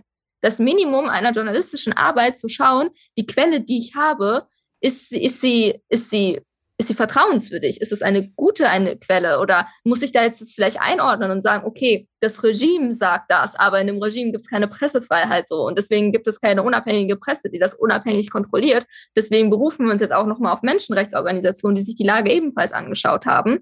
Und das fehlt mir total in der deutschen Berichterstattung. Und tatsächlich ist es ja so, de facto ist ja keine Pressefreiheit äh, zugelassen. Es gibt keine Auslandskorrespondenzen. Deswegen blieb das ja jahrzehntelang eine Blackbox. Und die Auslandskorrespondenten, die dort waren, das war immer ein ganz zarter, dünner Lack. Das war wirklich am seidenden Faden, inwieweit man berichten konnte, was man berichten konnte. Und es bringt aus meiner Sicht, das ist nur meine Meinung, jetzt nichts, das zu verallgemeinern. Also auch in Richtung Kollegen, da jetzt so eine grundsätzliche Schelte zu betreiben, fände ich unfair. Einfach aufgrund der Tatsache, weil ich ja auch erlebe, äh, wie viele Journalisten sich gerade ja. melden und auch wie viele ja. Medien und wie viel Interesse da ist. Und ich denke zum Beispiel auch an Korrespondentinnen wie Katharina Willinger, die gerade auch äh, einen sehr guten Job machen und eigentlich ja auch zeigen, wie es gehen kann. Aber Daniela hat natürlich einen Punkt, dass es Staatspresse ist, wenn man einfach nur das wiedergibt, was das Regime sagt. Und dass wir da natürlich auch eine Medienkompetenz brauchen, die äh, auch lautet, dass man das eben nicht übernehmen darf, was von Staatspresse quasi vorgegeben wird. Und da gab es schon auch den einen oder anderen Experten, über den wir uns ehrlicherweise geärgert haben, der das auch ja. kleingeredet hat. Und da denke ich mir manchmal, was haben wir für Ansprechpartner etabliert in unserer Gesellschaft, also sowohl auf politischer als auch auf journalistischer Ebene. Nicht verallgemeinern, ganz wichtig, wir reden hier von Einzelfällen. Aber dafür ein Bewusstsein entstehen zu lassen, ein gemeinsames, worum geht's hier wirklich und was hilft. Und da sehe ich gerade wirklich sehr viele Kolleginnen und Kollegen, die, die da auch mitgehen, die selber auch übrigens nicht nur als Journalisten, sondern auch als Menschen tatsächlich ein Rieseninteresse daran haben, mit, mit uns darüber zu sprechen, was passiert da und wie können wir sozusagen unsere Aufklärungsarbeit leisten und wie können wir quasi auch einen Journalismus ähm, darlegen, der genau diese Fenster auch öffnet. Also unsere Videos werden ja auch geteilt, sie werden weiter verbreitet und trotzdem ist es wichtig, dass das eben weitergeht und dass wir da grundsätzlich auch gemeinsam einfach einen Weg finden, wo wir das ganz klar unterscheiden können. Und Daniela hat es gerade gesagt, das, was wir in Russland machen, muss doch für Iran auch gelten. Dass wir dann eben sagen, regimetreue Journalisten beispielsweise, regimenah. Also da gibt's ja unterschiedliches Wording und diese maximale Isolation auf der einen Seite, Konfrontation, aber auch Konsequenz, die trauen wir uns immer nicht. Also da gibt's viele andere ja, Faktoren, ja. die dem zugrunde ja. liegen. Aber ich glaube tatsächlich, am Ende geht's ja ums Gelingen. Und ich bin immer ich bin un, ungern gegen etwas, sondern immer ein hin, hinzu, ja, für. Also wie ja, schaffen wir ja. das sozusagen, da auch gemeinsam besser zu werden? Und ich als Aktivistin muss mich natürlich auch immer mit vielen Vorteilen auseinandersetzen. Nach dem Motto, die hat Bias, die ist auf einer Seite und dann denke ich immer, ja genau, stimmt. Wo ist das Problem? Also ich bin da halt eben auf der Seite der Zivilgesellschaft, der Menschlichkeit mit ja. aller Konsequenz, aber auch das ist für mich realistisch. Das ist nicht unrealistisch. Und ich glaube, wir müssen auch in, in Deutschland lernen, dass emotional zu sein äh, keine Schwäche ist. Also das ja. menschlich sein, dafür sollten wir uns nicht entschuldigen müssen. Wir können kompetent sein, und menschlich sein. Das schließt sich doch nicht aus. Und ich finde, das zeigen doch Gilda Sahebi, Nathalie Amiri, Mina beispielsweise, Kani äh, und viel, Daniela. Ja. Ganz, ganz eindrucksvoll. Da, da merke ich nur sofort, wenn du das sagst, ich glaube, da wird jetzt jeder sagen, jawohl, und das können wir unterschreiben. Und ich war ja. letztens in Berlin, äh, zufällig muss ich da fairerweise dazu sagen, bin ich durch einen Stadtteil gefahren und dann sah ich eben eine große Kundgebung, die sich formierte für die Zivilgesellschaft im Iran. Da habe ich angehalten, bin da hingegangen und habe mir, hab mir das mit angeschaut und habe gedacht, gut, dass ich da bin, dann bin ich einer mehr von, von Tausenden, die da standen und, und sende ein Zeichen. Und ich bin in solchen Momenten aber immer auch Freund davon, sich den Finger an die eigene Nase zu halten, weil wenn wir die Medien kritisieren oder die Berichterstattung dazu kritisieren, dann frage ich mich immer, die Leute in Deutschland werden bestimmte Sachen auch hören wollen und bestimmte Sachen wollen sie vielleicht ja, nicht ja. so hören oder sie interessieren sie irgendwann nicht mehr so sehr. Und ich kann da wieder jetzt mit dem Finger an der eigenen Nase etwas, etwas ganz ehrlich, was mich auch an mir erschrocken hat, von mir selber berichten. Ich habe dem Profil, sage ich jetzt dazu, von Klaas auf Instagram folge ich. Ne, Joko und Klaas haben vor mhm. einer Woche, glaube ich, oder vor zwei Wochen ihre Profile für immer an Iran-Aktivistinnen abgegeben, die seitdem dort posten. Also es geht nicht mehr um Joko und Klaas Sachen, sondern es geht jetzt eben um den Iran. Und dann sehe ich jedes Mal, wenn ich die Story öffne oder durch den, durch den Feed scrolle, sehe ich halt diese Videos, ich sehe die, ich sehe die zum Teil grausame Gewalt, ich sehe diesen, diese ganze Aufruhr dort. Und dann merkte ich plötzlich morgens, wenn man so durch den Instagram scrollt und irgendwie auf Katzenvideos und ähm, neue, neue Rezepte, die einem vorgekocht werden, die man niemals nachkochen wird, aber die einen irgendwie kurz catchen. Zwischendrin sehe ich plötzlich diese Proteste und diese Gewalt. Und irgendwie ein Teil in meinem Kopf dachte, oh, dem, dem Profil musst du entfolgen, das, das kannst du dir hier morgens nicht geben. Und dann hat zum Glück ein viel größerer Teil in meinem Kopf gesagt, nein, Leon, ganz klar bleibst du da dabei und, und, und guckst jetzt noch mal mehr hin. Aber ich merkte so und kann mir vorstellen, dass es eben vielen in diesem Land so gehen wird, in Deutschland, dass man, dass man vielleicht abstumpft oder dass man sagt, ja, habe ich mir jetzt lang genug angeguckt, wird sich eh nicht ändern, war ja schon oft genug so und ich will wieder zurück zu meinen Katzenvideos. Leon, ich bin dir so dankbar dafür, aber Daniela, du erstmal, Entschuldigung. Alles gut. Das ist ja auch absolut menschlich, dass man sich lieber schöne Dinge anschaut als ja brutale Bilder. Das ist ja so eine ganz normale Kopfsache, dass man automatisch, ich selber würde mir auch lieber den lieben langen Tag Katzenvideos anschauen, aber genau. bin natürlich da auch irgendwie äh, mit betroffen von den Geschehnissen. Deswegen muss ich da auch und, und will ich auch mich damit beschäftigen. Und ich glaube, das ist da ganz wichtig zu sagen, dass man für sich selbst merkt, warum ist es so wichtig, dass ich da jetzt hinschaue, auch wenn dieses Video vielleicht brutal ist? Wieso ist es wichtig, dass ich das like, auch wenn ich das vielleicht, auch wenn es mir nicht gefällt, was ich sehe, einfach um dem Video eine Reichweite zu geben, es zu teilen, Freunden zu schicken und so weiter. Nämlich, man muss denken, es also ich denke mir zum Beispiel, Gina hätte ich sein können, wenn ich im Iran gewesen wäre. Und ich sehe mich als Feministin und ich nehme das mit die Würde des Menschen ist unantastbar irgendwie ernst. Im Grundgesetz steht ja nicht die Würde des deutschen Menschen, sondern die Würde des Menschen. Und das verstehe ich weltweit und universell. Und ich glaube, das muss man, glaube ich, erstmal, es muss jede Person für sich, glaube ich, auch erstmal verstehen, wieso das, also wieso ist das für mich persönlich wichtig, da hinzuschauen. Was, was betrifft mich das? Und eben, es, es sind Menschen, die für ihre Freiheit kämpfen, für Würde, für Werte, die uns etwas angehen, Werte, für die wir in Deutschland vor nicht allzu langer Zeit mussten für unsere Vorfahren ebenfalls für solche Werte kämpfen. Das sind Werte, mit denen wir uns identifizieren können. Freiheit, Menschenrechte, Würde, das sind nicht nur so ganz abstrakte Begriffe, das sind unsere Schwestern und Brüder im Iran, die für diese ja. Werte kämpfen und ähm, die wir unterstützen müssen. Jede Person, die das mit die Würde des Menschen ist unantastbar auch nur annähernd ernst nimmt, müsste jetzt eigentlich sagen, ich stehe an der Seite der Menschen im Iran. Und dieses Hinschauen, ja. dieses Hinschauen ist ja, viele fragen, was kann ich eigentlich aktiv tun? Dieses Hinschauen, die Videos anzuschauen, zu liken, zu teilen, dem Video Reichweite zu geben, zu interagieren, damit die Algorithmus dem, der Algorithmus dem eine Reichweite gibt, das ist schon super viel. Denn Aufmerksamkeit ist die einzige und somit auch die wichtigste Waffe, die die Menschen im Iran haben. Nur so kommen diese Bilder hier an. Nur so, wenn wir uns weiter damit beschäftigen, in sozialen Netzwerken das teilen, berichten auch Medienhäuser weiterhin darüber. Die berichten ja auch äh, größtenteils nur das, was die Leute auch irgendwie wissen ja, wollen. Wenn ja. sie merken, wir interessieren uns nicht mehr, dann kommen auch keine Berichterstattungen mehr. Und Leon, du hast es gerade gesagt, und ich bin dir dankbar, dass du so ehrlich bist, weil eins ist doch mal ganz klar, und das habe ich in den ja, Jahrzehnten auch selber begriffen und ge gelernt, äh, die wir diese Menschenrechtsarbeit auch machen. Solidarität lässt sich doch nicht erzwingen. Ich finde das ganz schlimm, wenn man mit so einem moralischen Impetus vorangeht, du musst jetzt mitleiden und wenn du nicht mitleidest, dann bist du der schlechtere Mensch. Darum geht's gar nicht. Im Gegenteil. Es geht um die Quelle des Leids, ja. Es geht um Empathie und um Mitgefühl. Aber euer Mitleid bringt gar nichts, weil dann geht man ja selber auch sozusagen in, in eine Zone, Gefahrenzone, die dich überhaupt nicht mehr hilfreich macht. Und ich glaube, was wir jetzt gerade merken ist, und das unterscheidet sich, glaube ich, von sehr vielem, es geht hier wirklich um eine Revolution. Es geht um die Quelle des Leids, es geht um Tote. Es geht aber auch um die Quelle des Widerstands, des Aufstands, der Freude. Und deine Katzenvideos, wenn die dir gut tun, dann schau sie dir an. Zieh sie dir rein. So oft wie du willst, ohne dabei ein schlechtes Gewissen zu haben. Aber ich glaube, dass die Menschen sich trotzdem freuen, wenn du hin und wieder auch das andere dir anschaust. Und ich Total. sag's nochmal, wir können es nicht erzwingen. Was ich gelernt habe, ist, dass wir was vorleben können. Dass wir bessere Geschichtenerzähler werden können. Wer hat sich für Jesiden interessiert? Wer wusste, dass es das überhaupt gibt? Wer wusste überhaupt von unserer Existenz auf dieser Welt? Niemand. Und wie viele Leute in meinem Umfeld haben gesagt, lass es, es bringt nichts. Das war wie David gegen Goliath.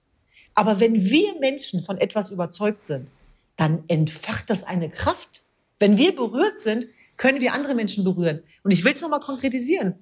Gestern in der Nationalgalerie, großartige Frauen wie Jasmin Shakeri, Leila von Lala Berlin, Shermin ja. Shariva, Minu Barati, die gehen dahin und die erzählen was aus ihrem Leben. Und ich sehe darin sehr viel Schmerz, aber ich sehe auch Schönheit. Und das inspiriert mich. Und ich merke, dass ganz viele Menschen, die sich auch bei uns melden und connecten, es wollen so viele Leute helfen. Leute, wir müssen uns nicht schlechter reden, als wir sind. Die Zivilgesellschaft ist voll wach. Das ist so mein Gefühl. Und ja. es geht wirklich darum, für mich sieht Leadership der Zukunft, lässt sich nicht losgelöst verstehen, auch von Verantwortung und Menschlichkeit. Aber ich sag's nochmal, nicht über ein schlechtes Gewissen und nicht über einen Zwang. Du musst dich dazu äußern. Nee, nee, total. Total. Und ich merke merk auch ehrlich gesagt schon, und wir sprechen ja jetzt gerade noch gar nicht so lange, aber alleine, dass wir sprechen und dass wir so direkt sprechen, dass ich euch zuhören kann, genau was du gerade gesagt hast, was du in der Nationalgalerie erlebt hast. Da ist, da ist eine Wut, da sind Ängste, da ist, da ist ein Ohnmachtsgefühl, vielleicht alles, was ihr beschrieben habt und auch eine, eine Verzweiflung und da sind Tote und all das, was dazugehört, was so grausam ist. Aber es ist für mich viel, viel größer, ehrlich gesagt. Und ihr habt beide ja, auch immer wieder ja. gelächelt. Man sieht euch jetzt hier nicht, wenn man nur zuhört, aber ihr habt beide immer wieder gelächelt und was ausgestrahlt. Und ich fand genau, was du gerade gesagt hast, die Empathie, Mitgefühl, Mut, Zuversicht, Hoffnung. Das strahlt es so sehr aus, was ihr sagt. Und auch das, was du eben so klar gesagt hast, Daniela, habe ich zum ersten Mal hier gehört. Wir, wir werden gewinnen. Also diese, diese Revolution wird gut ausgehen. Da sitzt du ja da und, und strahlst irgendwie und merkst, okay, vielleicht gehört alles, was du dafür in Kauf nehmen musst. Und für mich ist das ja nun überhaupt nichts, sondern einfach vielleicht, dass man sagt, man guckt hin und guckt nicht weg. Ist vielleicht nicht nichts, aber es ist sehr viel weniger, natürlich viel weniger als für die Leute vor Ort. Das bringt was. Das kann was bringen. Und das tut gut, muss ich so klar sagen. Atze? Total. Ja, ja, muss ich auch so klar. Ihr nehmt uns wirklich mit. Und äh, das ist doch mal für mich äh, wirklich auch so weiterführend und, und so, so gewinnend. Also gerade äh, Punkt äh, Menschlichkeit, wo ihr sagt, äh, oder Düsen, du hast ja gesagt, ich bin lieber für etwas, bevor ich mich gegen etwas stelle. Und dadurch nehmt ihr beide uns ja auch sehr mit in diese Bewegung. Einerseits äh, das drastische Schildern, was noch passieren kann und wahrscheinlich passieren wird. Und zum anderen aber die Arme ausgebreitet zu haben und zu sagen, äh, komm her, wir nehmen dich mit. Ja. Viele schreiben mir auch so, ja, ich habe mich jetzt erst damit beschäftigt und äh, es tut mir voll leid in der Vergangenheit irgendwie. Ich ja, hatte, ja. der ist gestorben, ich hatte geheiratet, dies, das. Es ist mir, ich möchte gar nicht die Argumente hören, wieso sich jemand bisher nicht damit beschäftigt hat. Ich freue mich einfach, wenn jemand auch nach sechs, sieben, acht Wochen Revolution kommt und sagt, ich habe vielleicht jetzt erst davon erfahren, ich möchte mich jetzt auch einbringen, ich möchte mich auch engagieren. Meine Solidarität ja. habt ihr. Und ich bin gar nicht nachtragend, wenn jemand vielleicht bis jetzt aus irgendwelchen Gründen noch immer sich nicht engagiert hat, nicht hingeschaut hat, nicht aktiv war. Es ist ja. ja auch, viele können vielleicht auch gar nicht, viele haben vielleicht jetzt noch ein anderes Thema, aber ich freue mich über jede Person, die egal wann noch dazukommt, Teil dieser Bewegung wird und sagt, ich unterstütze das jetzt. Und jeder von uns hat diesen Point of No Return. Und ich denke schon, dass es Zeit wird ja. für einen Fridays for Future für Menschenrechte. Und das ist doch auch etwas, was uns im Solarplexus immer wieder auch berührt. Und deswegen glaube ich tatsächlich, dass wir das auch nur mit Positivität auch schaffen und dass jeder Mensch auch unterschiedlich eben damit umgeht und auch über die Dosierung selber entscheidet. Ich will ganz ehrlich sagen, dass ich zum Beispiel auch ein bisschen übertrieben habe in den letzten Wochen. Also da bin ich dann auch über meine Grenzen gegangen. Und da habe ich Was auch heißt gemerkt, das? Dass, Was heißt das? dass ich aus der Kurve geflogen bin. Also dass ich einfach gemerkt habe, dass ich so besessen war von der Thematik, dass ich gar nicht Ah, mehr ja. mit dem Alltag hinterherkam. Und dann kamen zum Beispiel auch meine Geschwister und haben mir dann echt das Handy aus der Hand genommen und meinten, wir gehen jetzt mal ein bisschen spazieren und wir machen jetzt einfach mal was ganz anderes. Und das teile ich übrigens auch ganz offen. Also das ist auch ein Mhm. Bestandteil meiner Social-Media-Arbeit, dass ich zeige, dass ich le lebe und auch gerne lebe. Das mache ich deswegen, weil ich glaube, dass wir da auch eine Verantwortung haben. Und das, das ist sozusagen auch eine Erfahrung der letzten Jahre für mich gewesen. Und ich bin dankbar, dass wir diesen Podcast zusammen machen, weil ich und Daniela kommen auch kaum zum Reden. Also wir vergessen zu fragen, wie es uns geht und dann sagen dann, hast du das schon gesehen? Hast du das schon gemacht? Kümmerst du dich noch darum? Machst du noch dies? Und das ist auch ein ganz großartiges Ja. Gefühl, dass man so aufeinander zählen kann, sich verlassen kann, weil das alles getragen ist auch von Respekt und Wertschätzung. Und diese Menschenrechtskette, sage ich mal, also ob jetzt virtuell oder eben auch äh, in, in, in der Realität, ist ja auch Kraftspenden. Und deswegen, wir müssen auch immer wieder daran arbeiten, dass wir Holz nachlegen. Und dann, das ist ein Marathon. Ja. Ne? Wir haben es gerade besprochen. Also wir, wir, wir kennen den, also ich kenne den Ausgang noch nicht, aber ich, ich möchte trotzdem das Gute darin sozusagen sehen und auch äh, unterstützen. Und ich glaube, da spielen wir eine größere Rolle, als uns selber klar ist. Und nochmal, die Menschen vor Ort sagen ja auch, ihr, ihr müsst hier nicht rein. Wir regeln das hier selber. Wir sterben hier selber. Aber, Ja. aber seid offen dafür und hört zu. Ist das euer Eindruck, dass was hier passiert bei den Leuten vor Ort ankommt? Tausend Prozent.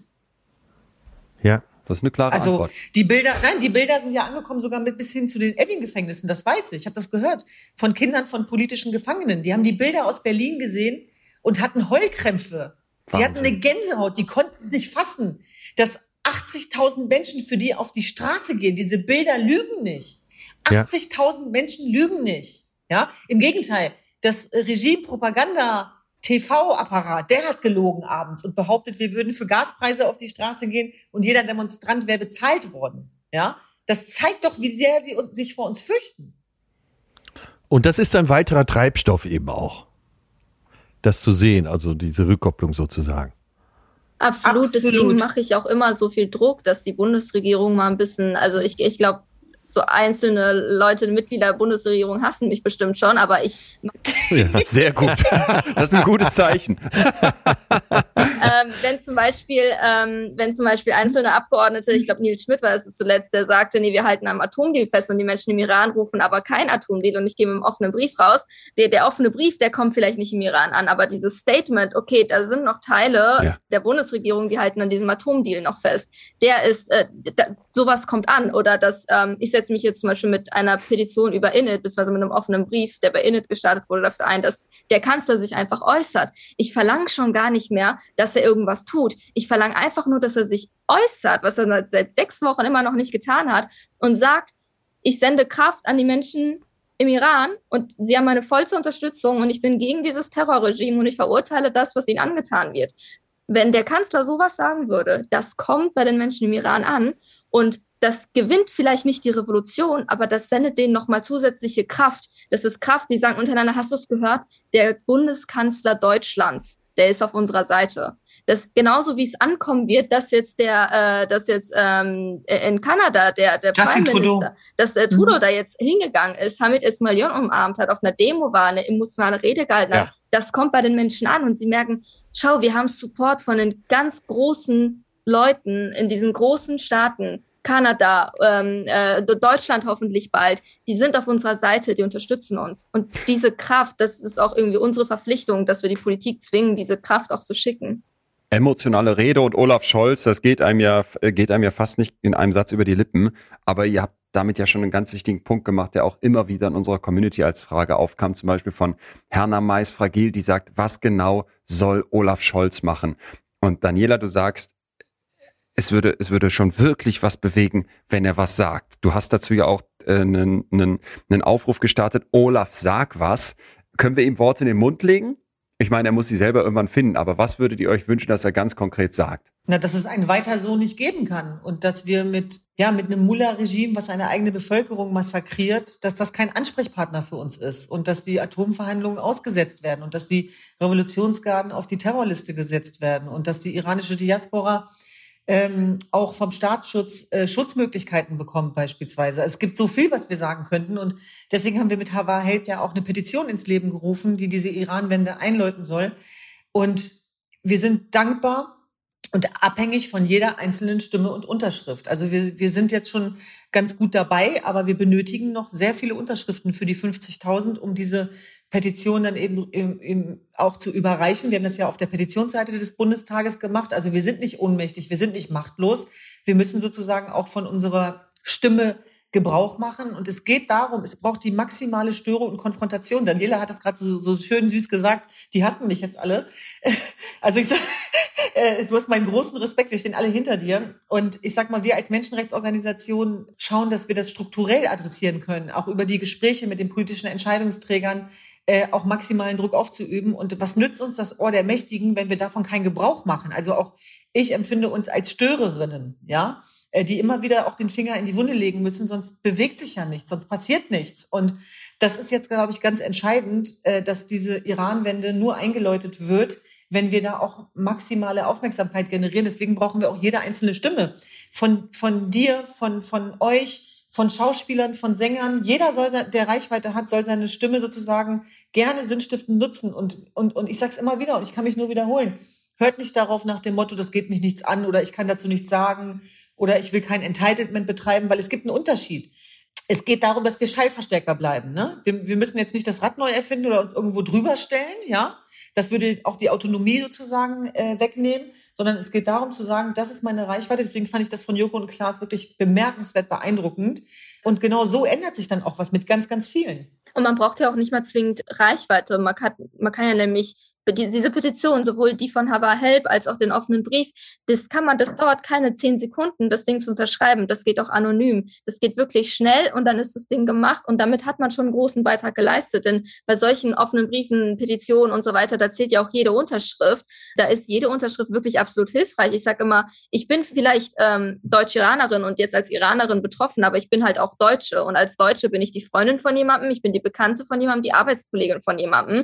Ähm, es gibt so viele Leute, die jetzt einfach auch angekommen sind hier und sagen, wir brauchen deine Hilfe erheb deine Stimme für uns, äh, lass uns nicht die Arbeit alleine machen, unterschreib die Petition, komm mit uns auf die Demos, mach mit uns Lärm, denn es, ist, es sind auch unsere Probleme. Wenn man sagt, Iran ist so weit weg, das betrifft uns alle nicht. Erst, äh, erst am Wochenende haben wir hier in Berlin, das ist bei mir nur zehn Minuten entfernt, gesehen, was tatsächlich passieren kann. Da wurden, äh, da wurden iranische RegimekritikerInnen, die da vor der Botschaft kampiert haben, seit, seit Tagen, eine Woche ein Camp gemeldet haben, die wurden angegriffen.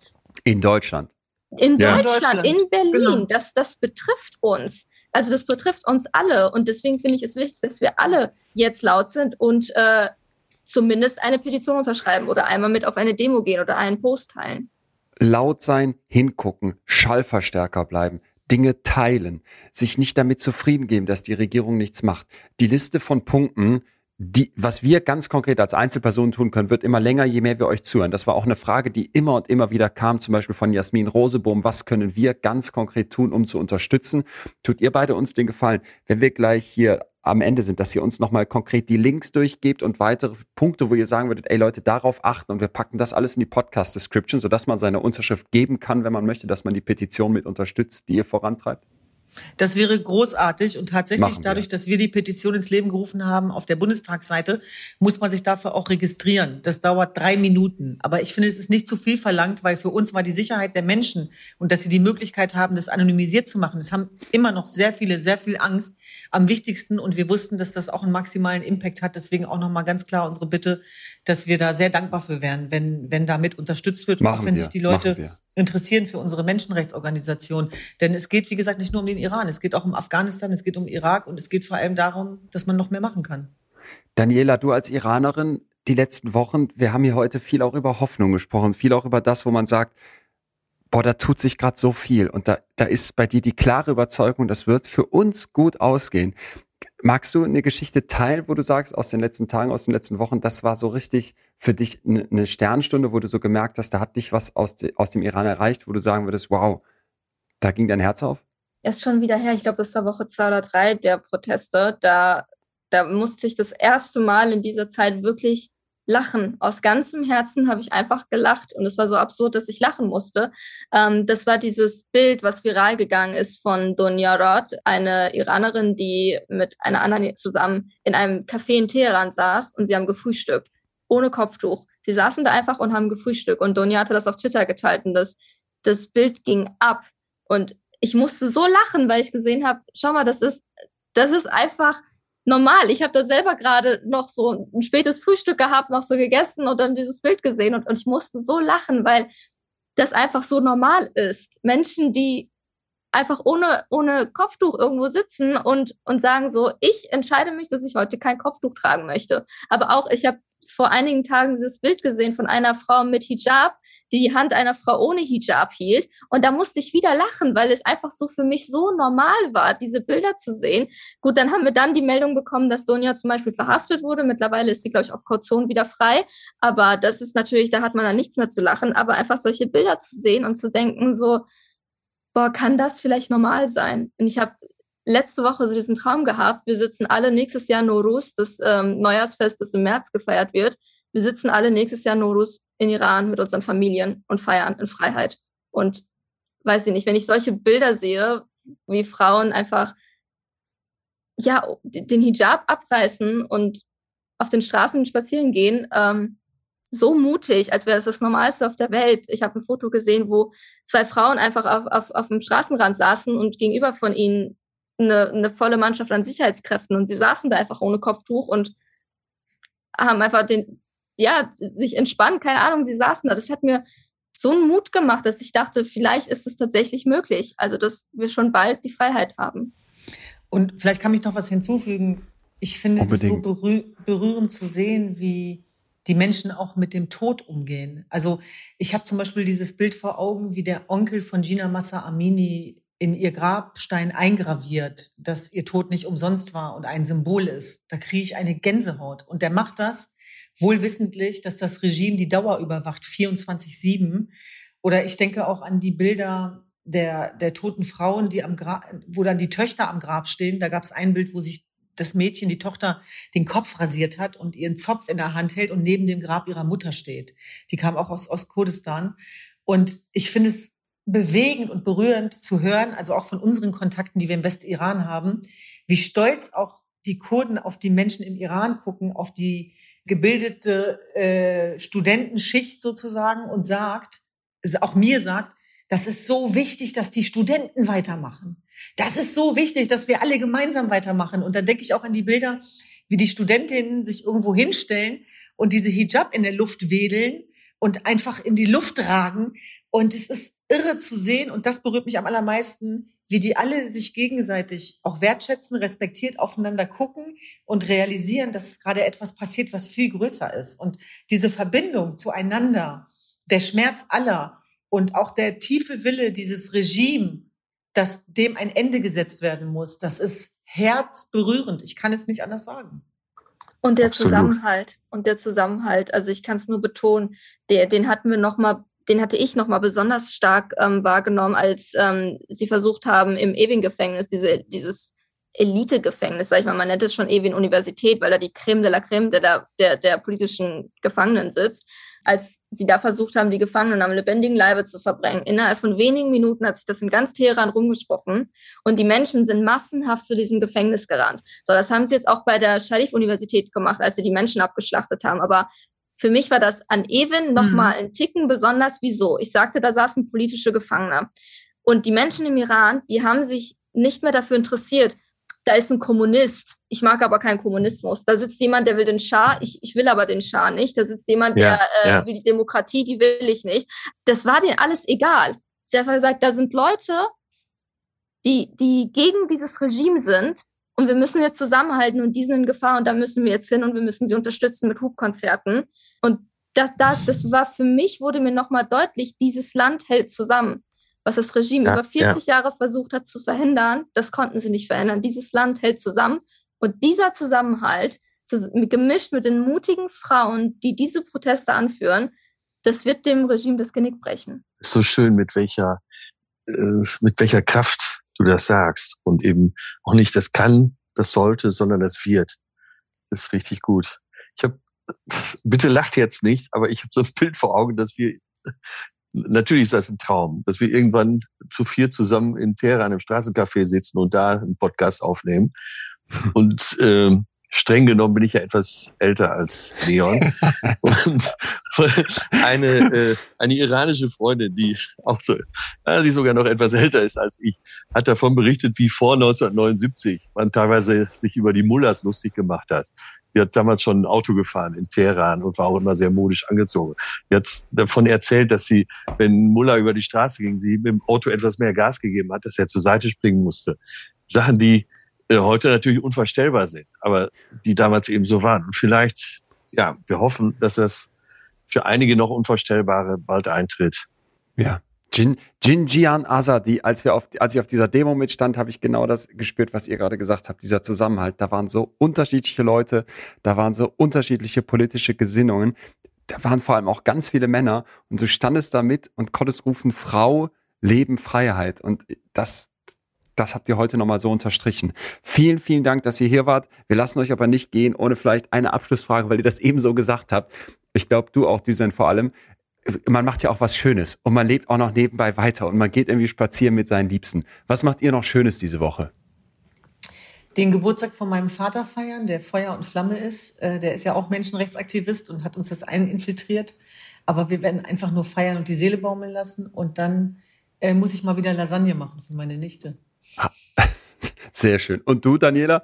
Ja, ich äh, habe vor einigen Monaten mit Pole Dance angefangen. Jetzt gehe ich einmal die Woche zum Pole Dance, um äh, für eine Stunde den Kopf frei zu kriegen. Hilf mir. Ist das diese vertikale Stange, was man früher irgendwie so als Striptease betrieben hätte und dann heute ist das Sport? Genau, heute ist es Sport und da mache ich so, ich versuche akrobatische Dinge dran zu machen. Ich habe das gesehen und war total geflasht. Und früher wäre das doch Teil einer Burlesque-Show gewesen und heute habe ich das, sehe ich immer wie immer mehr so Sportarten, wo die heftigsten Bewegungen dann von einem verlangt werden mit Gummibändern, von denen man an der Decke hängt, mit so Rennrädern im Dunkeln, wo ich letztens selber mitgemacht habe und jetzt auch mit Pole Dance. Ist so. also, Pole Dance, Lasagne und Party vom Papa. Das war schön. Mhm. Vielen, vielen Dank. Danke, dass, Danke. dass ihr hier wart. Danke, dass ihr diesen Kampf kämpft. Ich habe oft das Gefühl, wir sitzen da und dürfen zuhören. Wir sitzen da und müssen nur in Anführungsstrichen die Aufmerksamkeit hochhalten. Und dann gibt's aber auch Leute wie euch und vor allem die Männer und Frauen im Iran, die noch so viel mehr machen. Und das, das, mich rührt das immer wieder. Deswegen alles, alles Gute für euren Kampf, für unseren Kampf. Dankeschön. Danke. Ihr habt mich echt weitergebracht in dieser Stunde. Das ist ja schön. Vielen Dank. Tschüss. Tschüss. Ciao.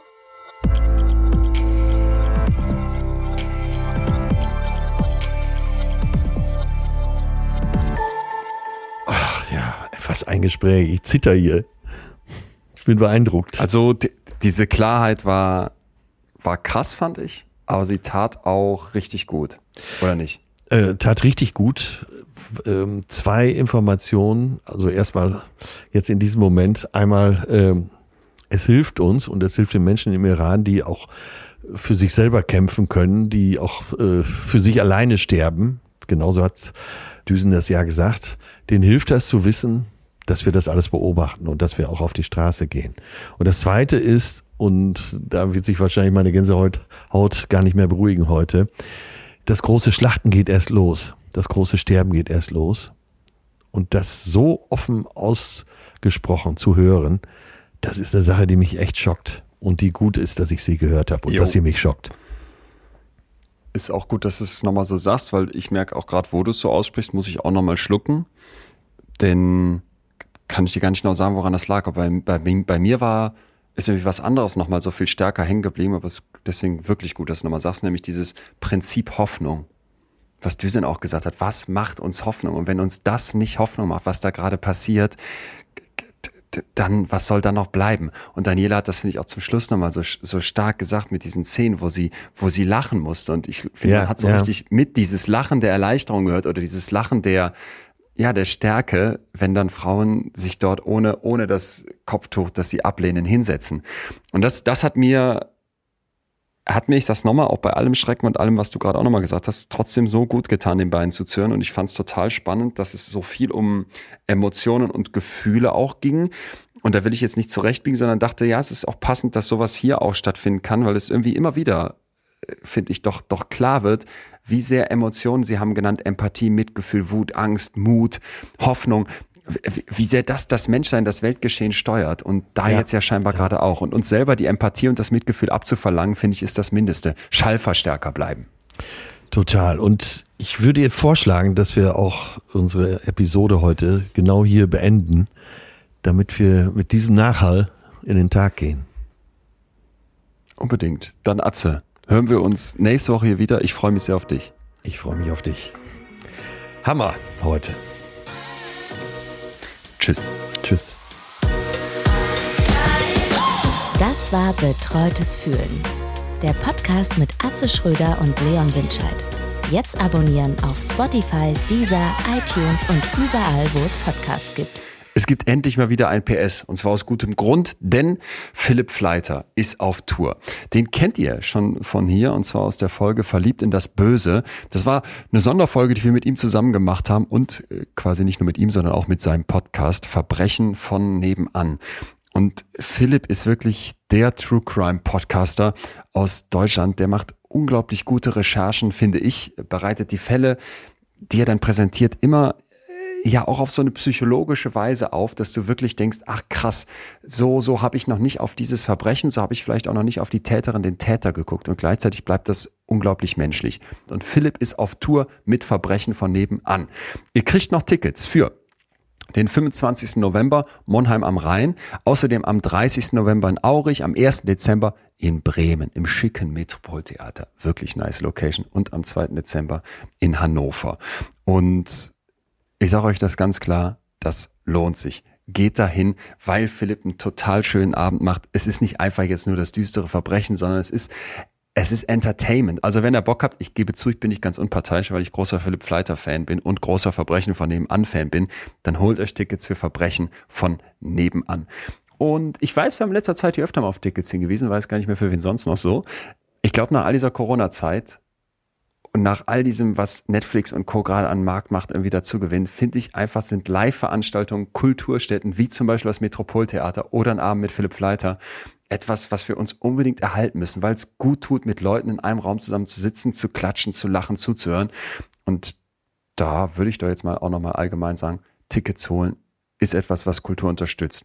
Also entweder egoistisch oder fürs große Ganze oder am besten für beides. Tickets für Philipp Fleiter holen, jetzt überall, wo es Tickets gibt. Tschüss, ihr Lieben.